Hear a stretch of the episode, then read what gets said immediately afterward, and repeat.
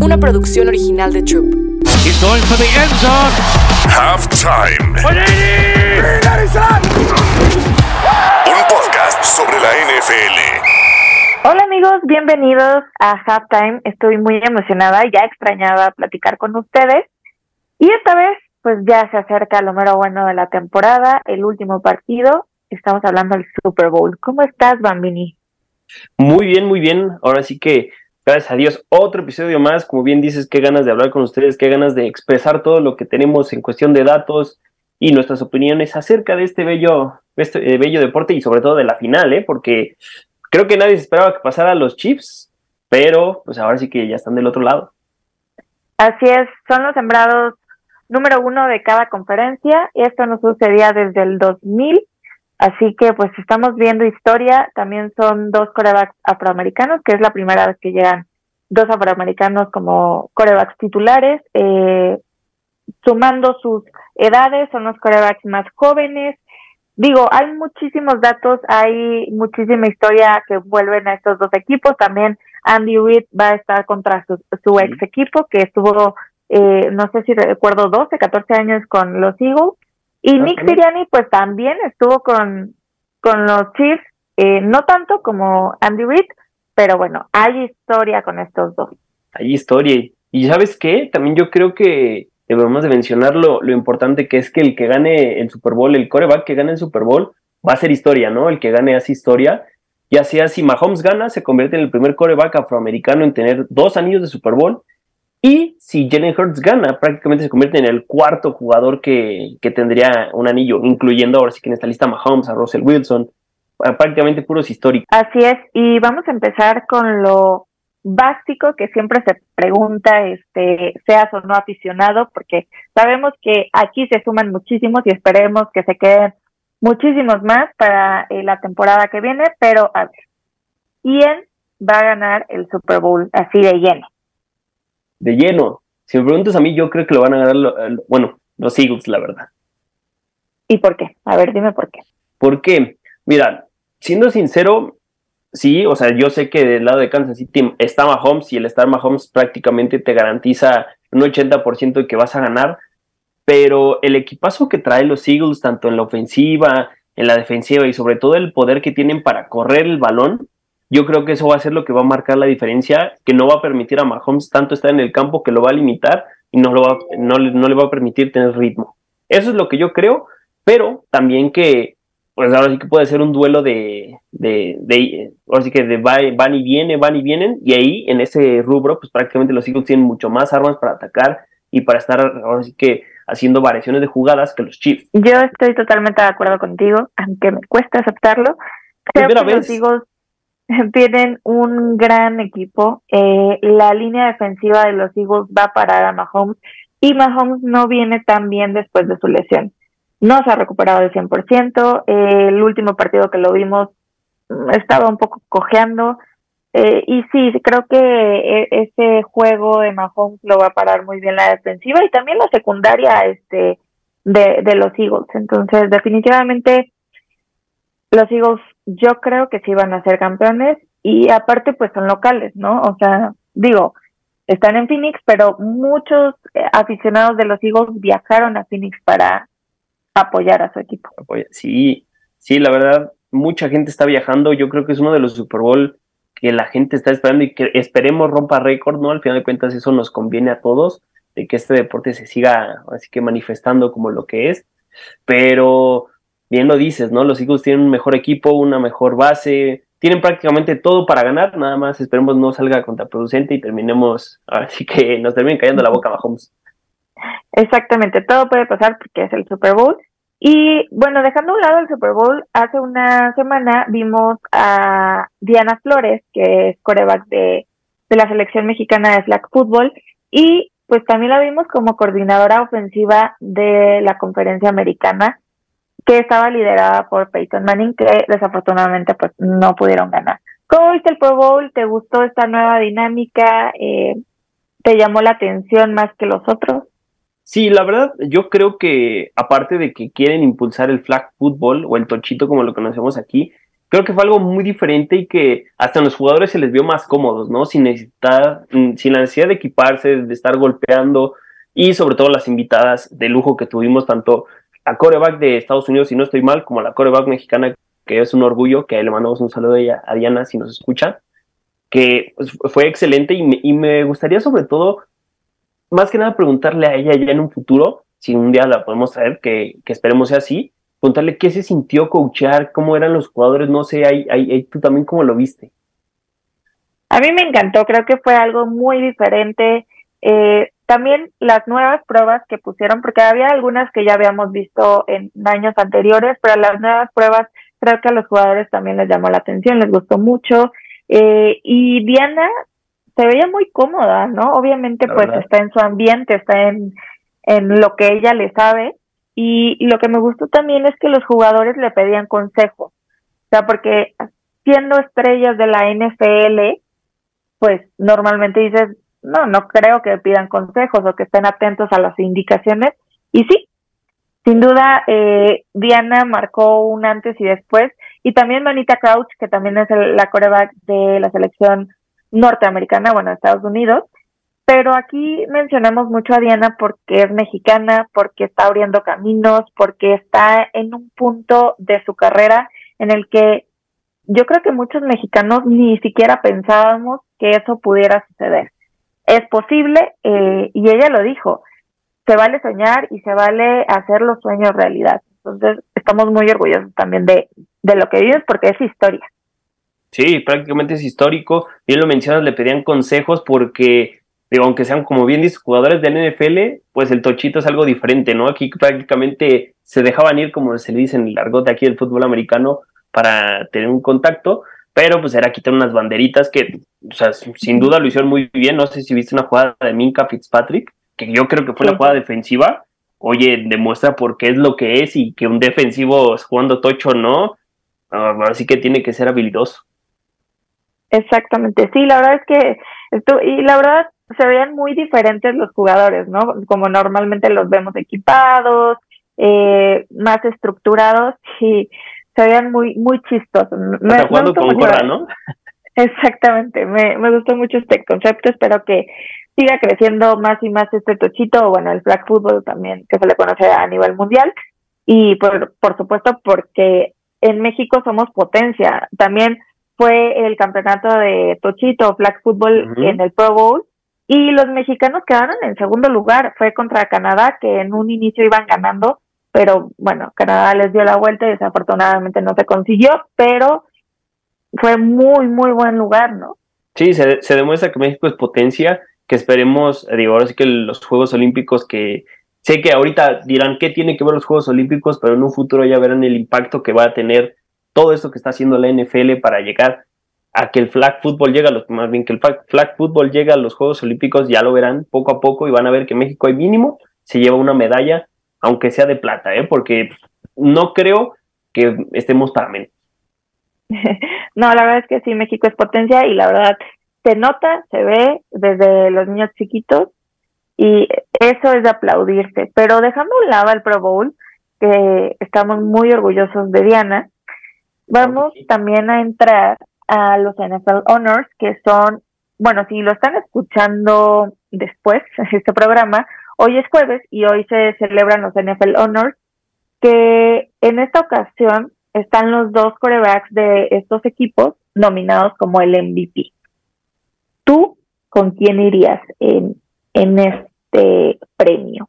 En este premio yo, así que sin duda voy con Mahomes, o sea, me cae muy bien Jalen Hurts, está haciendo es increíble lo que hizo con, con Filadelfia, pero Mahomes es Mahomes, Mahomes prácticamente él solito, o sea, por, sin quitarle mérito a la defensiva, claro, está llevando a los Chiefs al Super Bowl, sacándole eh, agua a las piedras y no por, ahora sí que faltarles al respeto a los jugadores, pero de tener un Tyreek Hill a tener un Juju, un Marqués Valdés Scantling, pues obviamente vas a, eh, vas a tener un, bueno, vas a tener la preferencia de un Tyreek Hill en el campo, que sabemos que te puede hacer una jugada grande en cualquier momento y que lo van a estar cubriendo, lo van prácticamente va a tener todos los focos encima y te va a poder abrir el campo que un Yuyu, que un Marqués, que repito, sin faltarle respeto y sin demeritar lo que han hecho, pues no están a un nivel de Tyreek Hill, ¿no? Y en este caso, con un Marqués, con un Yuyu, con ahora sí que un Sky Moore que no están ni siquiera al 100% de, a veces de capacidad física como capacidad técnica, pues lo ha llevado hasta allá, ¿no? O sea, y es donde prácticamente los tiene. Yo creo que se lo deben dar, aparte de que lesionado los ha llevado. O sea, súmale otra cosa a la lista de por cuál Mahomes lo debería tener. Sí, creo que estamos viendo historia, ¿no? También, eh, te digo, este Super Bowl está siendo histórico porque también si gana el MVP y gana el Super Bowl el domingo, sería eh, el primer jugador, bueno, desde que Cole Warner lo hizo. Entonces ya tiene muchísimo tiempo. Eh, Mahomes sería histórico en hacer eso. Y creo que yo también apoyo tu opinión de dárselo a Mahomes. Ha hecho cosas muy buenas. Y también está la plática de que si hace eso, si logra ganar el MVP, si logra ganar el Super Bowl, ya hay pláticas, y se me hace muy temprano, pero ya hay pláticas para que entre al Hall of Fame. Sí, eh, digo, es, es muy, es muy prematuro le llamarían el estarlo nombrando un Hall of Fame, que seguro va a serlo, o sea, no tengo la menor duda, pero ya a la conversación en esta época, en estos años, yo creo que sí es muy apresurado, pero mira, yo creo que lo gane o no lo gane va a ser un Hall of Fame, obviamente ponerlo en, o sea, que lo gane yo creo que lo llevaría al siguiente nivel en el que decimos está un nivel de Tom Brady, de todos estos grandes que prácticamente han ganado con muy poco o con mucho, pero han ganado.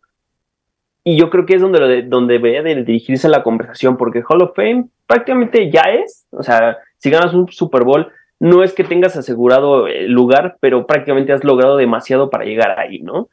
Y yo creo que pues ahora sí que por ahí debería ir la conversación. ¿Tú qué piensas?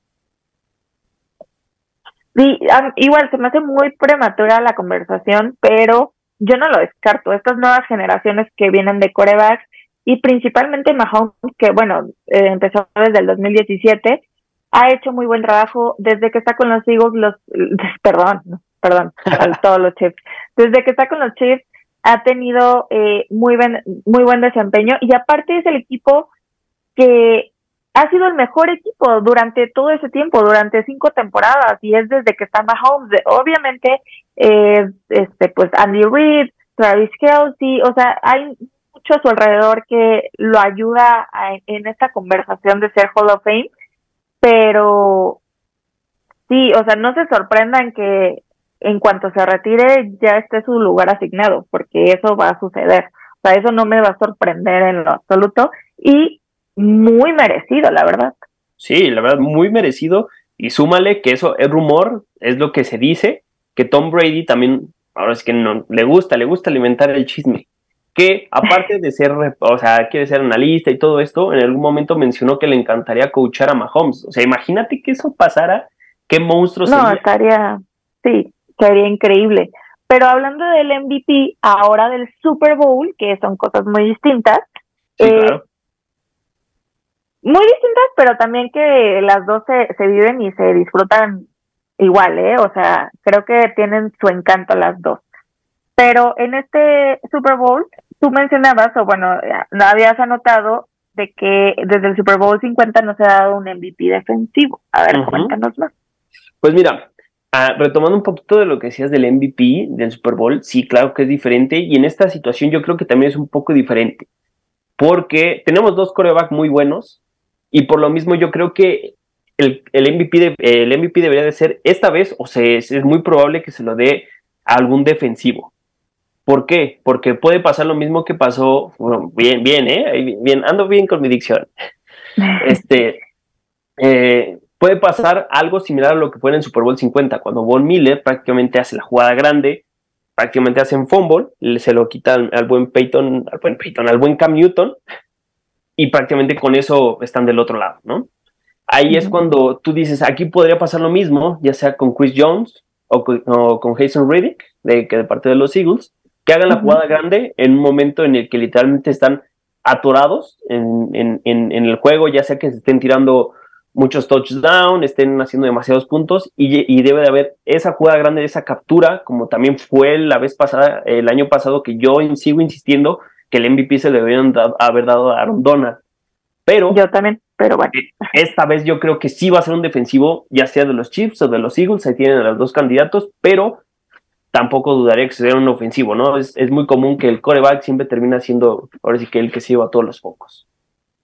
Sí, en una de esas, pero bueno, como también, digo, yo sé que no tiene nada que ver, pero si en una de esas gana el coreback, cualquiera de los dos, el MVP en el NFL Honors, pues aquí chance un defensivo podría ser, y tienes toda la razón, creo que si llegaran a ganar los Eagles, Reddick sería indiscutiblemente, ¿no? El, el que, bueno, y también vas a ver si hace algo eh, en el partido. Sí, sí, sí, sí. Siempre hay una que otra jugada que es la que marca o la que podría ser el detonante para que gane el equipo. Que se dé o no se dé, pues ya es otro tema. Pero siempre está esa jugada y siempre está como esa oportunidad.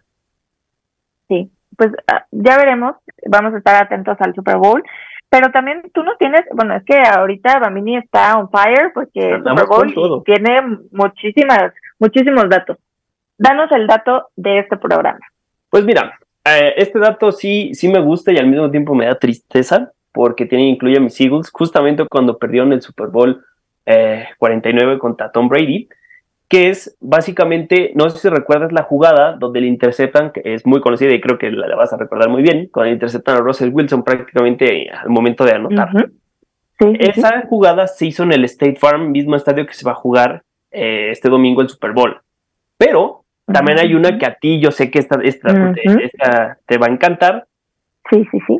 Cuando eh, estaban jugando los Pats contra los Giants en el Super Bowl 42, pues prácticamente un tal David Tyree hizo la famosa atrapada de casco o helmet catch para terminar el invicto de los Pats. Esas dos jugadas se dieron en el, en el mismo estadio que se va a jugar este fin de semana, así que no sé ustedes, pero este estadio trae como la bendición o maldición, ya cada quien sabrá cómo lo ve, de que hay jugadas grandes y por así que imposibles, entre comillas, para que, bueno, que sucedan dentro de, este estadio. Así que... Defensivas. Sí, defensivas, ¿eh? Digo, defensivas. Aparte de defensivas. Pero... Porque, como mencionaba Bamini, o sea, en una de esas, el MVP este, en este partido es para un defensivo y pues que si salen ese tipo de jugadas, sin duda se lo van a dar quien lo haga, y quien haga esa jugada grande. Sí, sí, esperemos esa jugada. Por esa jugada se ha recordado este Super Bowl y no por alguna otra cosa. Que ya sabes, los árbitros ahorita andan finos, no saben ni qué están marcando, pero esperemos sea por una jugada y no por algo tan, así que, polémico, como se le podría decir en, en otros tiempos. De acuerdo. Sí, creo que va a ser un partido no, no sé si cerrado porque son equipos que tienen ofensivas muy poderosas. Eh, yo creo que sí les va a costar muchísimo a, los Chiefs por precisamente por la defensiva que tienen los Eagles, pero va a estar muy interesante ver cómo se desenvuelven estos dos corebacks jóvenes eh, con tanta historia, Andy Reid, eh, este Nick Siriani, pero para todo eso tú nos tienes que debemos de apostar altas, bajas, de todo para saber y ir a la casa de apuestas y decir, quiero esto. Los picks de la semana. Mira, ahorita sí me la voy a jugar. No me gustaría apostar por un equipo por lo mismo de que puede pasar cualquier cosa. Así que yo te diría, apuéstale al color del Gatorade, que es muy famoso saber que se le apuesta a, qué, de qué color van a bañar al, al head coach campeón. Yo creo que va a ser azul. Prácticamente eh, eh, no, es que todo indique, pero ya varias veces han, mojado los coaches de este color y normalmente se termina repitiendo en los Super Bowl siguientes. Así que yo creo que va a ser azul. No sé tú qué, qué opinas de este pick. Nunca he apostado por algo así y nunca me han preguntado, o sea, qué color va a ser el Gatorade. Este, yo voy a decir naranja, naranja. porque me gusta el naranja. Azul no, porque recuerda a los Giants. Ah, azul no, porque si no, seguramente si ganan los Eagles, seguramente no tienen un Gatorade azul. Entonces, este, naranja, vamos a ponerle naranja. Ok, ok. Y mi siguiente pick tiene que ver, bueno, mis siguientes dos picks tienen que ver con un touchdown o touchdowns. El primero es de Travis Kelsey, que él prácticamente va a anotar en cualquier momento del partido. Sabemos que lo, lo pueden blanquear un ratito, pero no siempre, ¿no? Y al final de cuentas siempre ha sido la válvula de escape de Patrick Mahomes y siempre es el, el así que el tipo de confianza en el cual deposita toda la esperanza del equipo de que la, que la cache sea touchdown, así que yo apuesto por Travis Kelsey. Yo también, yo también creo que va a anotar y este, ¿cómo se llama? Marcus Scalni. Valdés Scalni, ajá. Ajá, Valdés Scalni, que ah, yo lo ubico por MBS. Aunque sea una radiodifusora aquí, pero así lo ubico. Este, él también, siento que él va a tener como un touchdown decisivo. Ahí están, ahí está, ahí está el buen pick, el primer pick de Andrea, al fin. pero, a ver, yo lo digo y ustedes deciden, ¿eh? Ustedes tienen libre albedrío de decir si le hago caso a Andrea, no le hago caso, ¿eh? No me echen la culpa. Apuesten con responsabilidad, no nos echen la culpa. Exacto. Exactamente. Eh, ahora sí que por último vamos a escoger, bueno, en este caso yo escojo a Jalen Hurts, que igual anota un touchdown, no sé si se acuerdan, pero la vez pasada igual les dije, Jalen Hurts anota un touchdown. ¿Y qué pasó? Anotó. Así que en esta ocasión lo va a anotar uno, porque sí, como bien sabemos, la defensiva va a hacer mucha presión, va a tener que correr y va a ser un arma, ahora sí que sorpresa que se pueden sacar de la manga para prácticamente empezar a, a sacar diferencia en el partido. Muy bien, estamos con el Bamini porque la verdad, normalmente cuando das este tipo de predicciones sí se hace, ¿eh? Yo, yo sí apostaría por lo que tú estás diciendo. Tal, vez no todas, pero mm, que sean dos de dos de tres, mínimo ya, ahí vamos balance positivo. Sí, sí, ya vamos avanzando un poco más. Este, pues sí, creo que este partido está para cualquier lado. Eh, creo que un poquito más inclinado a los Eagles por las cuestiones que les comentamos hace un ratito, pero es para disfrutarse, para gozarla con sus amigos, novios, eh, papás, con quien decidan pasarlo, con quien decidan pasarlo, eh, este es un super, hasta si tú no eres fan de la NFL, también lo vas a disfrutar, porque va a estar el medio tiempo, y en ese medio tiempo va a estar Rihanna, que Rihanna hace muchísimo tiempo que no se presentaba en un show, hace muchísimo tiempo que no daba un show, entonces va a ser espectacular. 17 años de carrera de Rihanna en 8 minutos. Creo que todo el mundo quiere ver eso. Yo, yo te preguntaría aquí, y te tengo más bien una pregunta. ¿Quién crees que sea el invitado sorpresa de este medio tiempo? Fíjate que estaba pensando eso. Y con mi hermana, ayer estábamos escuchando canciones de Eminem. Y hay, hay una canción de ella con Eminem que se llama The Way The Way You Lie, o no, no recuerdo bien el nombre de la canción. Eh, y dije, ah, posiblemente sea Eminem, pero estuvo en el Super Bowl pasado. Pero también todo puede suceder, ¿eh? O sea, posiblemente sea él, eh, Drake. ¿Sabes? Hay, hay muchas posibilidades porque he hecho muchísimas colaboraciones, pero yo me iría más por Eminem en una de esas, ¿eh? sí, ¿eh? Digo, no, dudemos que pueda repetir otra vez, pero aquí yo sí te diría, el invitado sorpresa del Super Bowl va a ser Drake o hasta Calvin Harris. No sé por qué, tengo esa impresión de que por lo mismo de que se va a innovar totalmente, que ya no, ya no lo va a tener Pepsi, ahora lo va a tener Apple, va a querer hacer algo totalmente diferente y hasta podría traer a Calvin Harris como DJ, enfocarlo él totalmente y que él esté tocando las canciones para dar un espectáculo más grande y sobre todo diferente, ¿no? Porque siempre vemos o siempre nos imaginamos, ¿no? Que va a haber algo, algo súper gigante, algo súper enorme y siempre terminamos siendo como el, ah, pudo haber estado mejor, pero yo creo que este va a cumplir. Sí, y bueno, la gente tiene muchísimas expectativas, también Rihanna sacó, eh, bueno, ya sabemos que tiene una marca que se llama Fenty Beauty, y ahí sacó una colaboración con la NFL, bueno, tiene lipsticks y muchos tipos de maquillaje como en forma de balones, en forma de campo de, de fútbol. Está muy divertido. Creo que este Super Bowl ha sido diferente en muchas cuestiones, en cuestiones también de que las mujeres se están involucrando mucho más y no, ni siquiera es tanto por el medio tiempo que se vale, pero es también mucho por el juego y eso a mí me encanta que muchísimas más estén involucradas y se estén adentrando más a este bonito deporte. Claro, yo, yo creo que lo has dicho todo. Prácticamente Rihanna está sacando el máximo provecho de, estar en el Super Bowl y qué bien. O sea, la, ahora es que hablamos netas y qué, qué bueno. Y sobre todo, bien lo dices, para explotar esa, esa imagen, esa, esa euforia que trae y sobre todo que el próximo Super Bowl aún se siga superando y sigan trayendo más sorpresas. De acuerdo, y el próximo va a estar todavía mejor porque va a ser en Las Vegas, imagínense, o sea, la ciudad del pecado. Sí, esperemos estarlo transmitiendo desde allá este podcast, ¿eh? Por supuesto que sí, eso ya está hecho, pero va a estar, va a estar bueno.